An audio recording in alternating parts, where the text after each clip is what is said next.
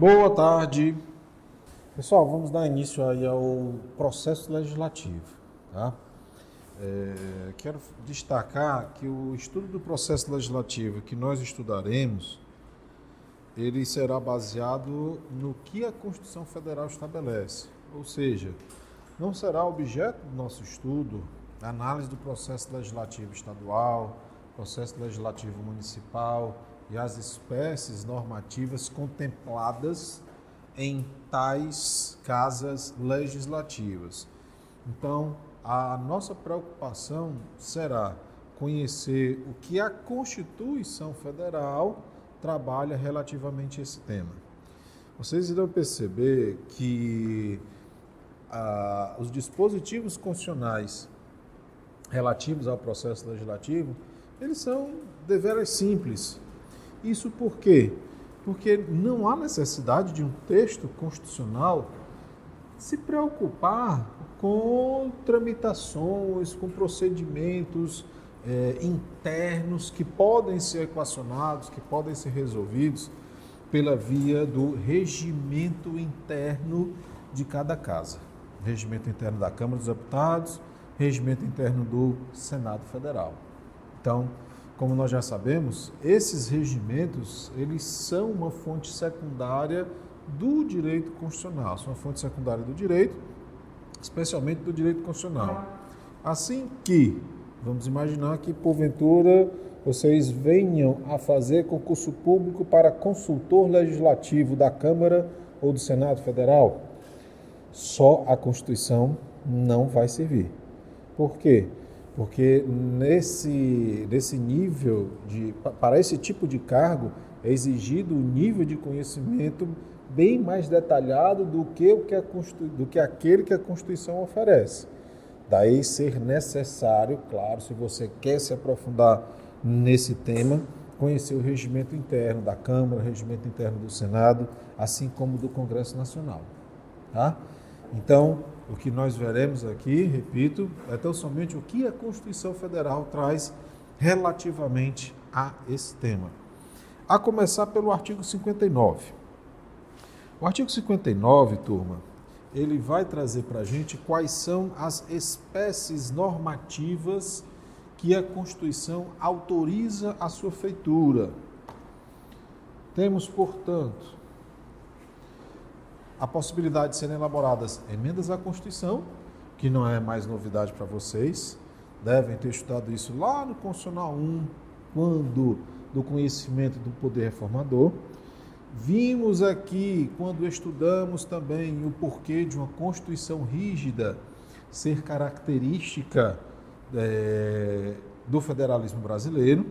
Né? Depois, nós temos a lei ordinária, lei complementar, as leis delegadas, né, as leis propriamente ditas aqui, e posteriormente medidas provisórias, decretos legislativos e as resoluções. Então percebam, essas são as espécies normativas que a Constituição autoriza a sua feitura. Isso significa dizer também o quê? Que são espécies normativas infra constitucionais. Então, nós temos a Constituição, nós temos as normas infraconstitucionais e existem também, pessoal, as normas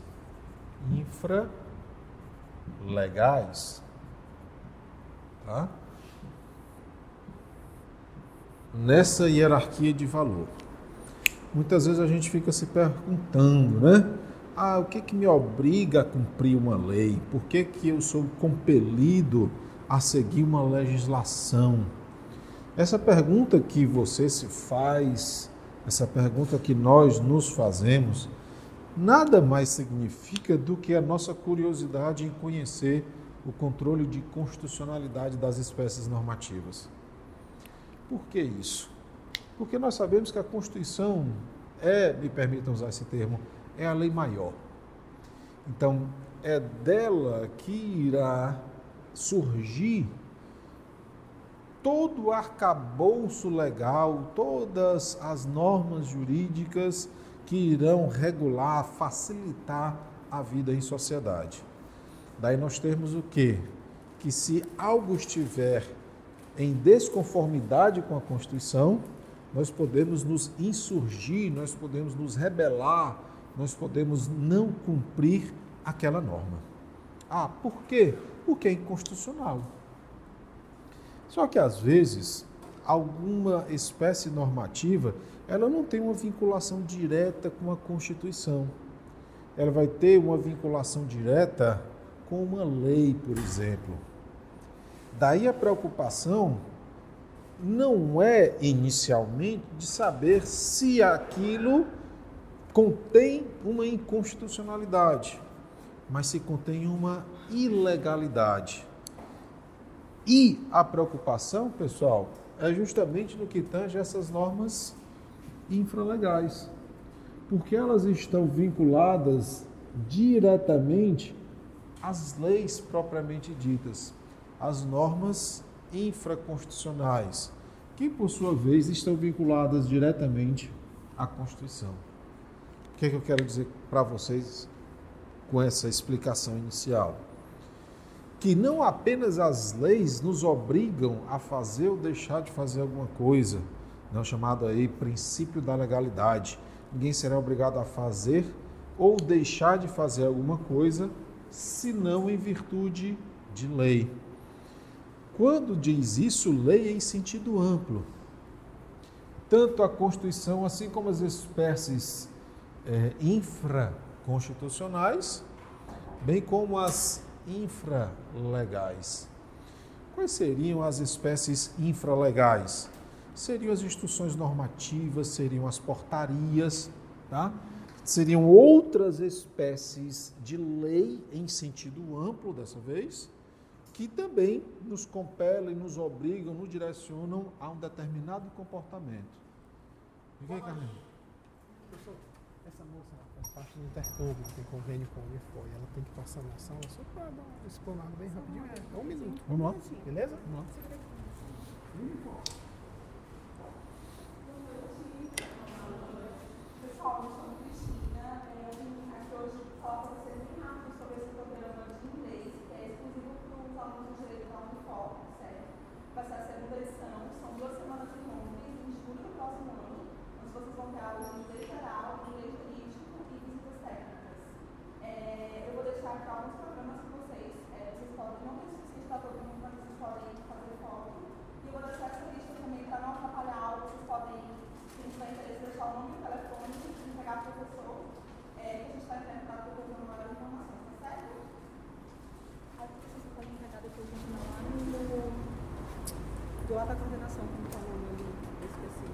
Tutorial.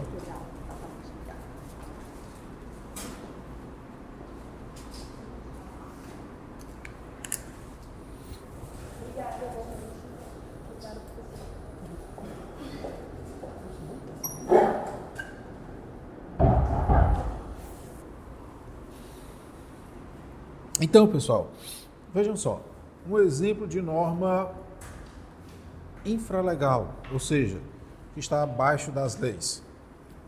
Aqui na Universidade de Fortaleza, vocês somente poderão é, faltar, digamos assim, a um quarto das aulas. Se faltar mais de 25% das aulas, o que, é que vai acontecer? Reprovação, não é? E aí a gente pode fazer aquela velha pergunta clássica: onde é que está escrito isso daí? Uma vez que a gente tem essa necessidade positivista muito grande, né? A gente sempre aguarda encontrar algo que comprove a existência de uma regra. E a gente pergunta: onde é que está escrito isso daí?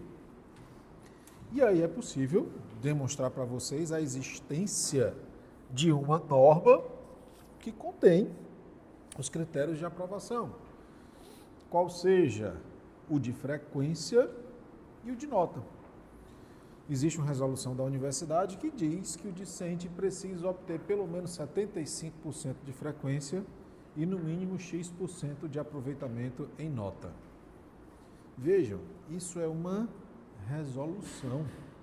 E mais, é uma resolução de um ente particular. Poxa, como é que pode então um ente particular, através de uma resolução, é uma espécie normativa, tá? estabelecer um critério como esse? Por que, que eu sou obrigado, por que, que eu estou vinculado a essa determinação legal, ainda que infralegal? Por uma razão muito simples. A Universidade de Fortaleza, ela existe por ter cumprido determinados requisitos legais também, pelo que goza de autonomia para estabelecer os seus regramentos. Autonomia essa com base na Constituição. O que, é que eu quero demonstrar para vocês em relação a isso daí? Que até mesmo um particular, ele pode também, ele pode sim, estabelecer normas que, uma vez protegidas pela legalidade e abraçadas pela constitucionalidade, elas obrigam o destinatário a cumprir o seu inteiro teor. Tá? Então, é isso que nos vincula, é isso que nos obriga, é isso que nos compele a cumprir as normas, especialmente a Constituição. Mas não apenas de Constituição e leis propriamente ditas, é, está a nossa, digamos, vida comum pautada. Né? Aí a gente poderia até ir um pouco mais além nessa discussão e fazer o seguinte questionamento: e o que, que nos obriga a cumprir a Constituição? Por que, que a gente simplesmente não nega esse caráter mandatório da Constituição? Por que, que nós não buscamos uma nova Constituição? Né? aí seria aquela velha e boa teoria da norma hipotética fundamental. Mas, como esse não é o tema do nosso estudo de hoje, mas sim o processo legislativo, vamos lá dar continuidade ao que nós começamos. Pessoal, é... eu vou pedir para você explicar na próxima aula o que é a norma hipotética fundamental. Tem um livro muito bom de um ex-professor daqui, professor Valmir Pontes Filho, tá? que ele é um, uma das pessoas que, a meu ver, explicam com mais fluência esse conceito de norma hipotética fundamental. Aceita o desafio, Jorge? Dez minutinhos no máximo. Valmir Pontes Filho. Dez minutinhos tá bom para você, próxima aula? Pronto. Marcado, hein? Não vá adoecer não na próxima aula.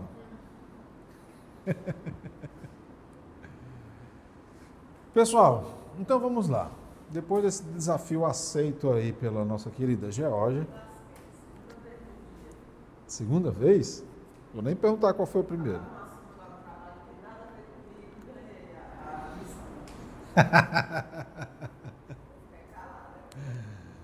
Bom, eu tenho que falar para vocês a respeito de emendas à Constituição, mesmo tendo mencionado Ampassan rapidamente no começo do semestre, quando estudamos lá Constituição rígida. Então vamos lá, pessoal. Emenda à Constituição está prevista no artigo 60 da Constituição. Me ajudem aí para a gente um pouco mais rápido o que, que faz uma proposta de emenda à Constituição? Qual é o propósito de uma PEC? Como? Atualizar. Por que atualizar? A sociedade se modifica conforme o tempo. Sim, sem dúvida. Veja que a nossa Constituição é de 1988. Para a época, algumas coisas que ela estabeleceu estavam, digamos assim, avançadas, mas em relação a outros temas, ela já nasceu defasada. E em relação a vários outros, sequer havia necessidade de constar dentro da sua composição textual. Então, a proposta de emenda à Constituição, ela, ela tem o um propósito único e tão somente de atualizar o texto constitucional. Afinal de contas, vocês devem ter estudado lá no Constitucional 1, um autor chamado Ferdinand Lassalle. O Lassalle ele dizia que a Constituição é como se fosse um espelho da sociedade.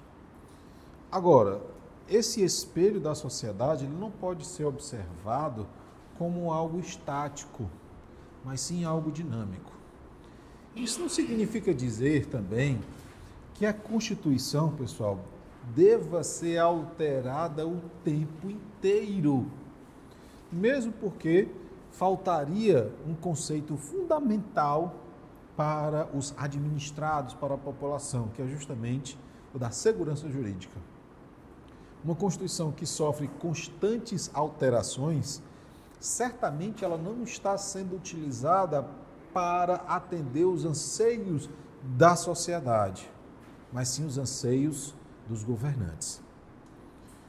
Os governantes que encontram na Constituição óbices, obstáculos para realizar determinadas práticas políticas que, se não for pela alteração do texto constitucional, não conseguiriam administrar a coisa pública. Daí o porquê da nossa Constituição ser Constituição rígida. Ela exige duas votações em cada uma das casas. Ela exige um coro diferenciado para a propositura de uma emenda. Então, por mais que uma PEC ela tenha como propósito atualizar a Constituição porque a sociedade é dinâmica, a sociedade ela se movimenta, ela se modifica numa velocidade muito maior do que qualquer legislação, é preciso também ter a cautela de não transformar a Constituição num instrumento de governabilidade, mas que a governabilidade cumpra os preceitos constitucionais.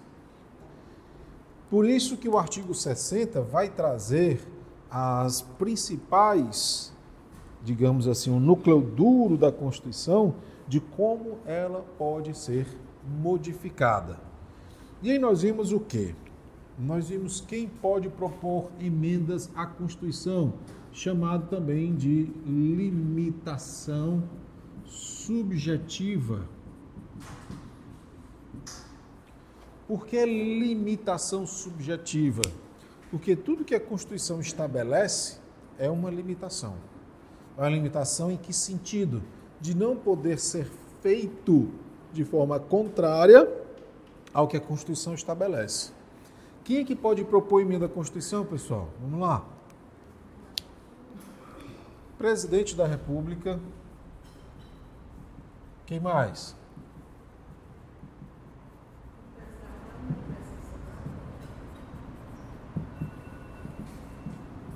um terço da Câmara, um terço do Senado. Que mais?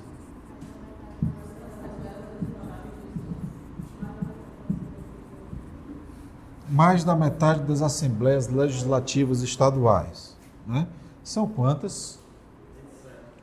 Então, mais da metade vai ser quanto? 14, né? 14, no mínimo, assembleias legislativas. Então nós estamos diante aqui do chamado da chamada limitação subjetiva. Faço uma pergunta a vocês. Nós da classe da sala K06, né? Podemos propor emenda à Constituição? Não, né? É possível proposta de emenda à Constituição por iniciativa popular no Brasil? Não. Daí o porquê desse nome, limitação subjetiva. Ou seja, é uma limitação no que tange ao sujeito. Que sujeito? Esses sujeitos aqui. Eles que podem apresentar uma PEC, uma proposta de emenda à Constituição. Daí esse termo é uma limitação. Tá? Existem vários tipos de limitação. Essa é uma delas, a limitação subjetiva.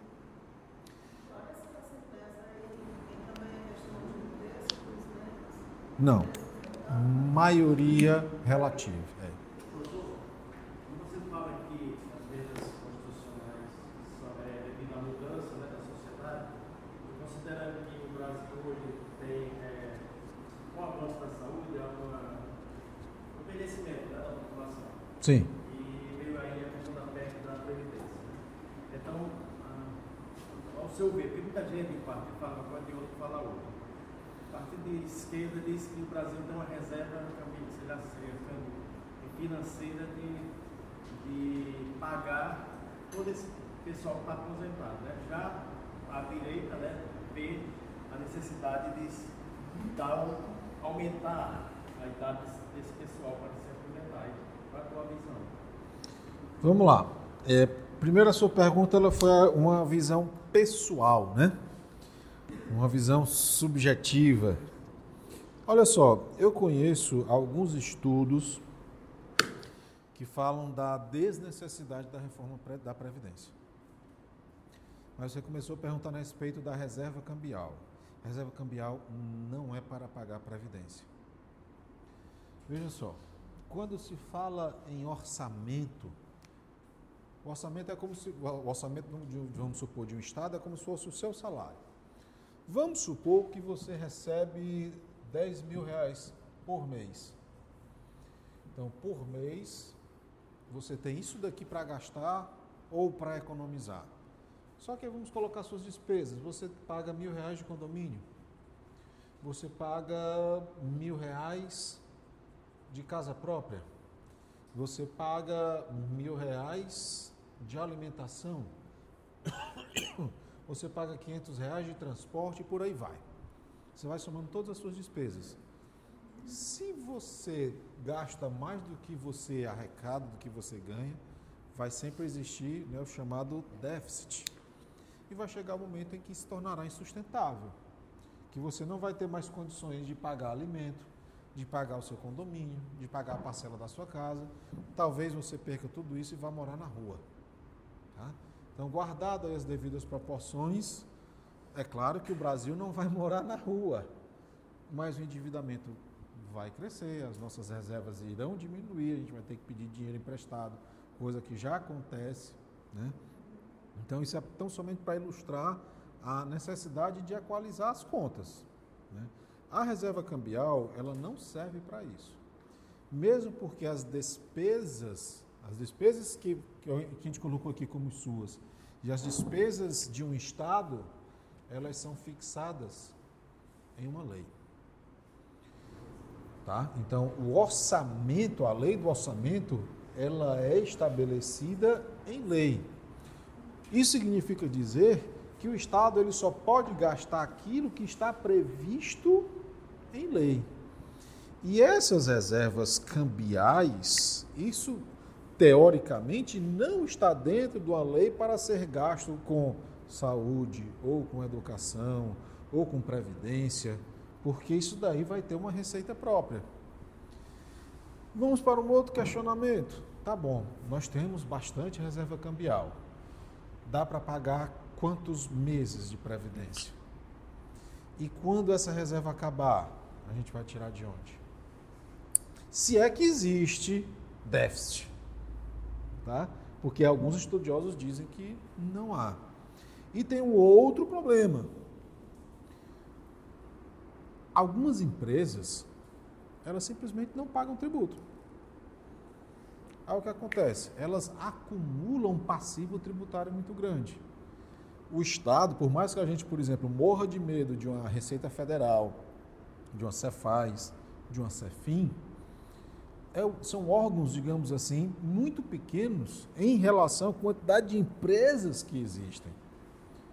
Receita Federal aqui na, na, na que eles chamam de quinta região, né, que Ceará, Piauí, Maranhão, Rio Grande do Norte, a, a, conseguiu recuperar quase 2 bilhões de reais em crédito tributário. Só cobrando os grandes devedores, administrativamente. Cobrando os grandes devedores administrativamente. Você imagina na esfera judicial a quantidade absurda de crédito que se tem para recuperar. E eu que Eles não têm perna para fazer esses Isso. Em alguns casos até tem, mas existem subterfúgios, por vezes jurídicos, por vezes políticos, que acabam driblando isso daí.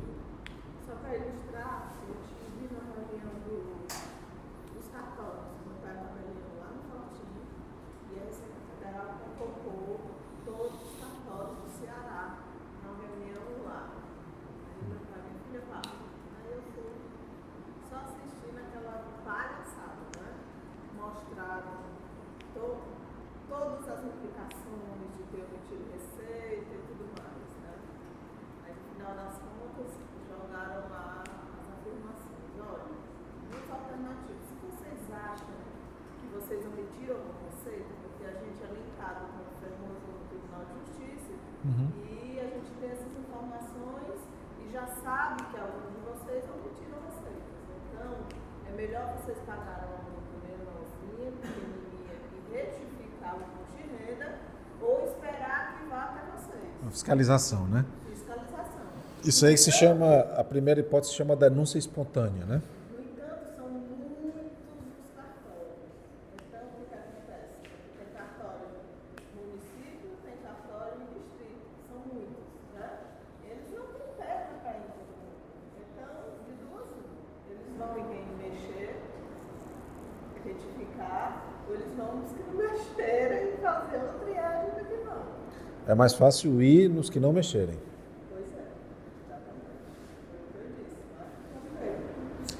Então, então só, só para tentar responder mais objetivamente, eu acredito que seja sim necessário uma reforma. Mas não uma reforma que venha, digamos assim, a sacrificar a, ainda mais nós trabalhadores comuns.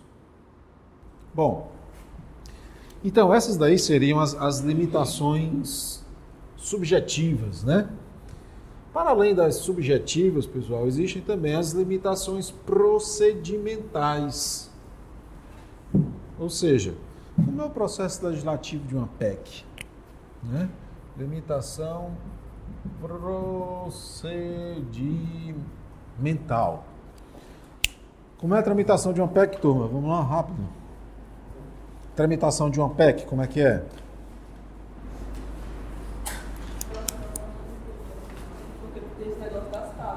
Sim.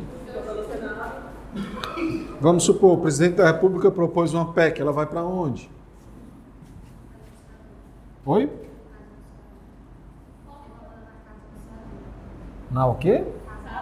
Qual é? Qual é a casa iniciadora? Câmara dos Deputados. O que, que aconteceu hoje, Georgia? Pronto, passa primeiro na Comissão de Constituição e Justiça. Comissão de Constituição e Justiça, ela dá um parecer. Esse parecer pode ser favorável ou desfavorável. Sendo favorável, ela fica liberada para o primeiro turno de votação. Qual é o quórum exigido para aprovação de uma PEC? Três quintos, né? Tem um esqueminha aqui na Câmara dos Deputados bem, bem interessante. Isso aqui é de um processo legislativo ordinário. PEC. Como? Lá na página da Câmara dos Deputados. Eu vou mandar para o torpedo para vocês. Fica mais fácil, né? Vamos ver isso daqui.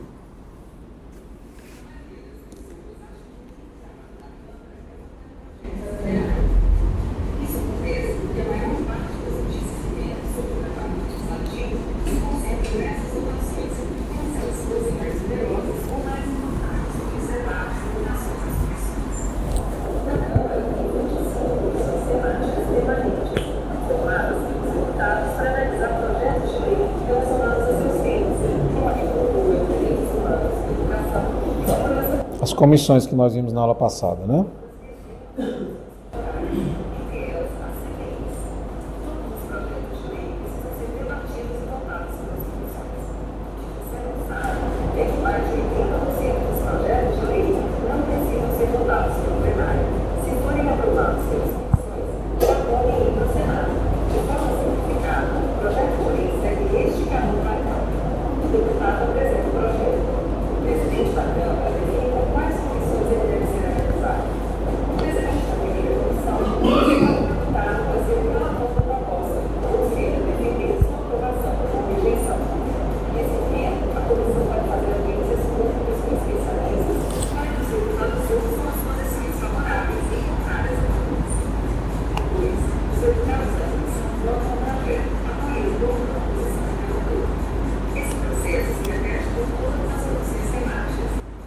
Isso se precisar, tá, pessoal? Passar por todas essas comissões.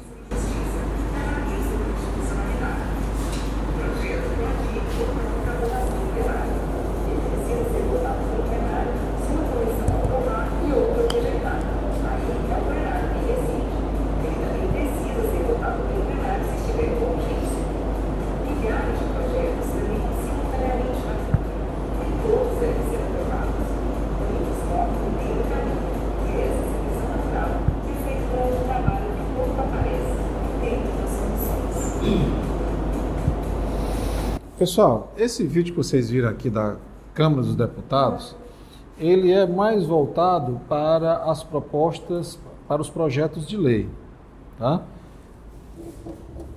Quando se tem uma proposta de emenda à Constituição, é um pouquinho diferente. Primeiro, uma proposta de emenda à Constituição jamais pode ser resolvida, pode ser aprovada nas comissões. Toda PEC somente pode ser aprovada no plenário. Tá? O início é o mesmo, atirar a limitação subjetiva, que só quem pode propor é o presidente da Câmara, ou o texto da Câmara, ou o texto do Senado, ou mais da metade das assembleias legislativas. Feita essa apresentação, a CCJ vai fazer a primeira análise de constitucionalidade. Que análise de constitucionalidade é essa? É no que tange a forma e no que tange ao conteúdo.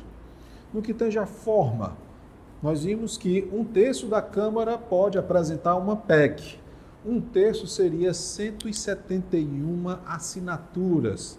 Se porventura a CCJ contar apenas 170, 169, aquela proposta de emenda à Constituição já é considerada inconstitucional e deve, portanto, ser arquivada. No entanto, se contiver um número suficiente de assinaturas, aí vai ser analisado o quê? O mérito.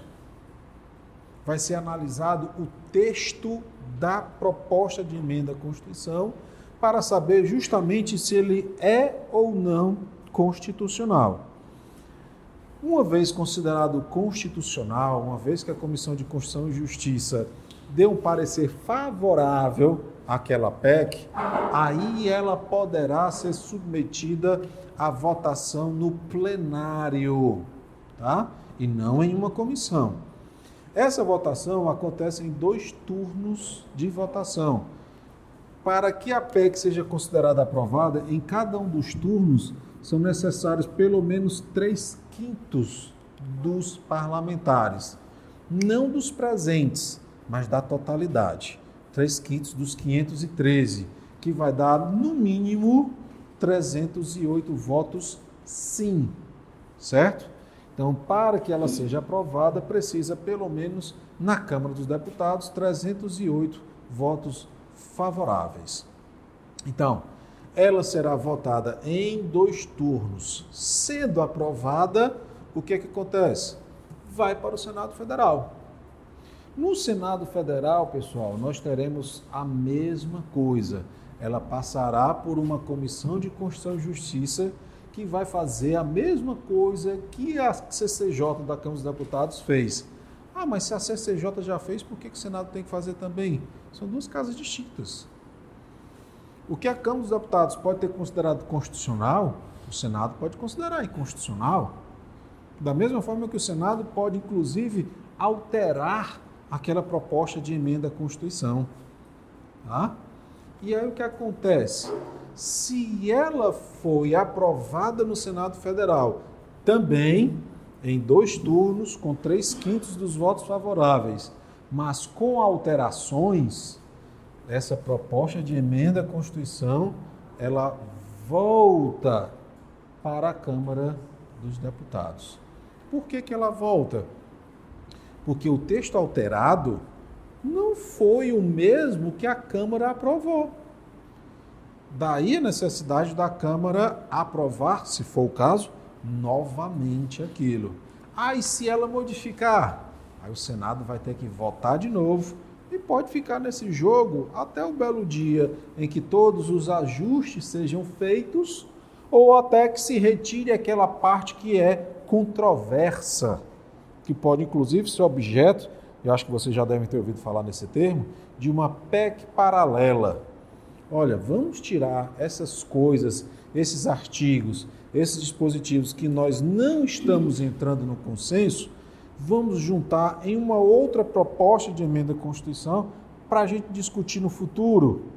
A gente aprova esse consenso esses dispositivos que a gente concorda e esses outros, esses demais, a gente joga numa outra PEC para uma discussão futura. É o que eles chamam, portanto, aí de PEC paralela. Sendo aprovado sem alterações, o que é que acontece? O Congresso Nacional promulga. Vejam que não é a Câmara nem é o Senado que promulga. E vocês não viram em momento algum desse fluxograma a participação do presidente da República. O presidente ele só pode participar uma vez aqui, que é na propositura, na apresentação de uma proposta de emenda à Constituição. Fora disso, não há qualquer outra participação. Ou seja, não há sanção, não há veto às propostas de emenda à Constituição. Quais são as comissões têm que passar obrigatoriamente? Essa... CCJ obrigatoriamente. As comissões, as comissões temáticas vai depender da matéria que aquela PEC esteja tratando. Tá? Se for a PEC da Previdência e se existir uma comissão de assuntos previdenciários, passará por aquela, por aquela comissão. Tá? ela já passou em quantos. É, já foi aprovada já na Câmara dos Deputados, já está no Senado? Já está no Senado, isso.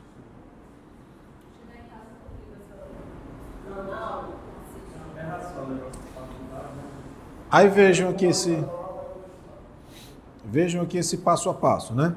Passo número um, apresentação. Quem pode propor? Já vimos isso daí. Depois, Análise de admissibilidade pela Comissão de Constituição e Justiça. Por que CCJC? Porque na, na, na Câmara dos Deputados ela se chama Comissão de Constituição, Justiça e Cidadania. Tá? Depois, análise do mérito. Depois, votação no plenário. Podem acontecer os destaques, como falei para vocês. Depois, finalmente, né, o a, olha só, se houver modificação substancial, não apenas de redação, ela volta obrigatoriamente para a casa onde começou a tramitar. A alteração em uma casa exige nova apresentação da outra casa sucessivamente. É possível haver promulgação fatiada apenas da parte aprovada pelas duas casas. E aquilo que não foi aprovado, né, continua, segue a discussão em em, em novas sessões legislativas. Tá?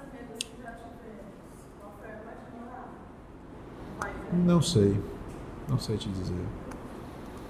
Teve, já teve da reforma previdenciária, teve reforma administrativa, teve a reforma do judiciário, né, emenda número 45, muito, muito, muito discutida, muito polêmica. É a do CNJ, do CNMP, né, Conselho Nacional do Ministério Público. E aí, pessoal, só para a gente finalizar esse, esse tema de emenda à Constituição, não esqueçam o seguinte: existe também a limitação circunstancial ao poder de reforma. O que, é essa limitação circunstancial prevista aqui no artigo 60, parágrafo 1? Que se estiver vigente estado de defesa, estado de sítio ou intervenção federal, a Constituição não poderá ser emendada. Por que, que na época do governo do Michel Temer não houve qualquer avanço na reforma da Previdência? Porque o quê? Por conta da decretação da intervenção federal no Rio de Janeiro. Tá?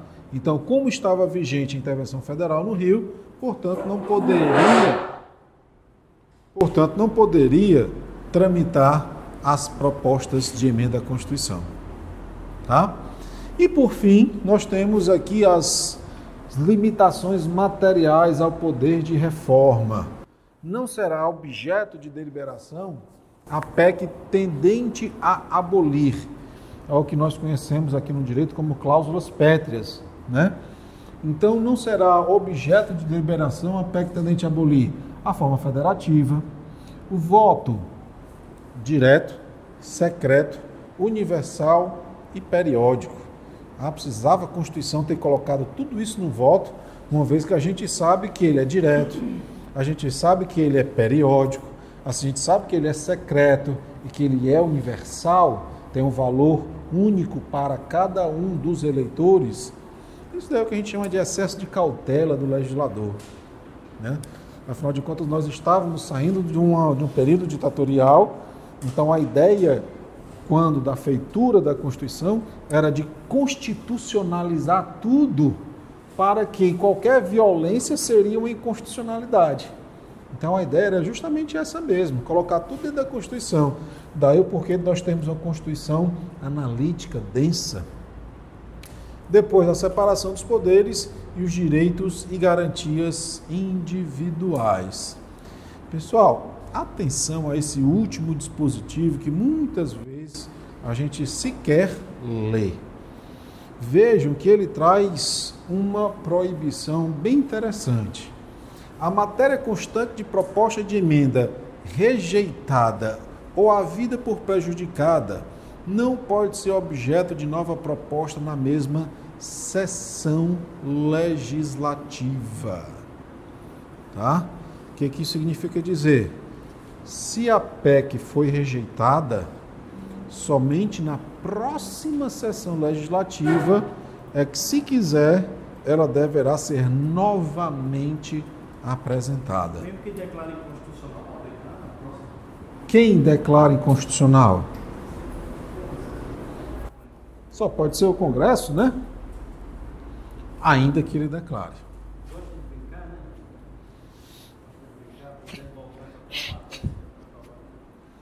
Mesmo porque, se não for muito eloquente a inconstitucionalidade, é bem possível que quem considerava aquilo inconstitucional agora veja como constitucional.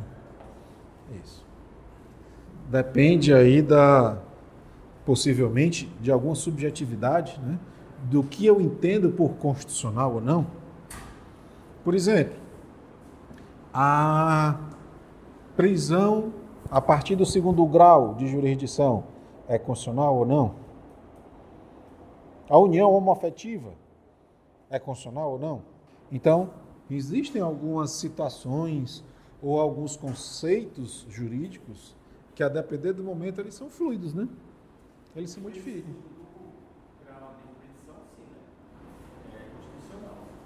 que essa revisão é algum viés ligado à Constituição é só, né? O terceiro grau. Grau de jurisdição seria esse recurso né, no primeiro momento, né? Olha, é, a Constituição ela não diz que o duplo grau de jurisdição é um direito fundamental. Não diz. Ela diz que é assegurado aos litigantes em processo administrativo e judicial, contraditório, ampla defesa e todos os meios e recursos a ela inerente.